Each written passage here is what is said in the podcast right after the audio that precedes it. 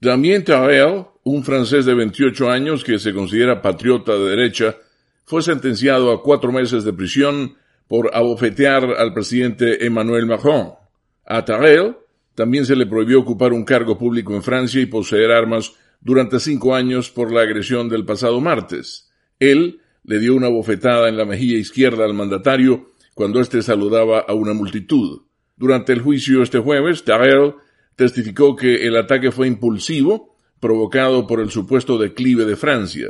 Se sentó derecho y no mostró ninguna emoción cuando el tribunal de la ciudad de Valence, en el sureste del país, lo condenó por un cargo de violencia contra una autoridad pública.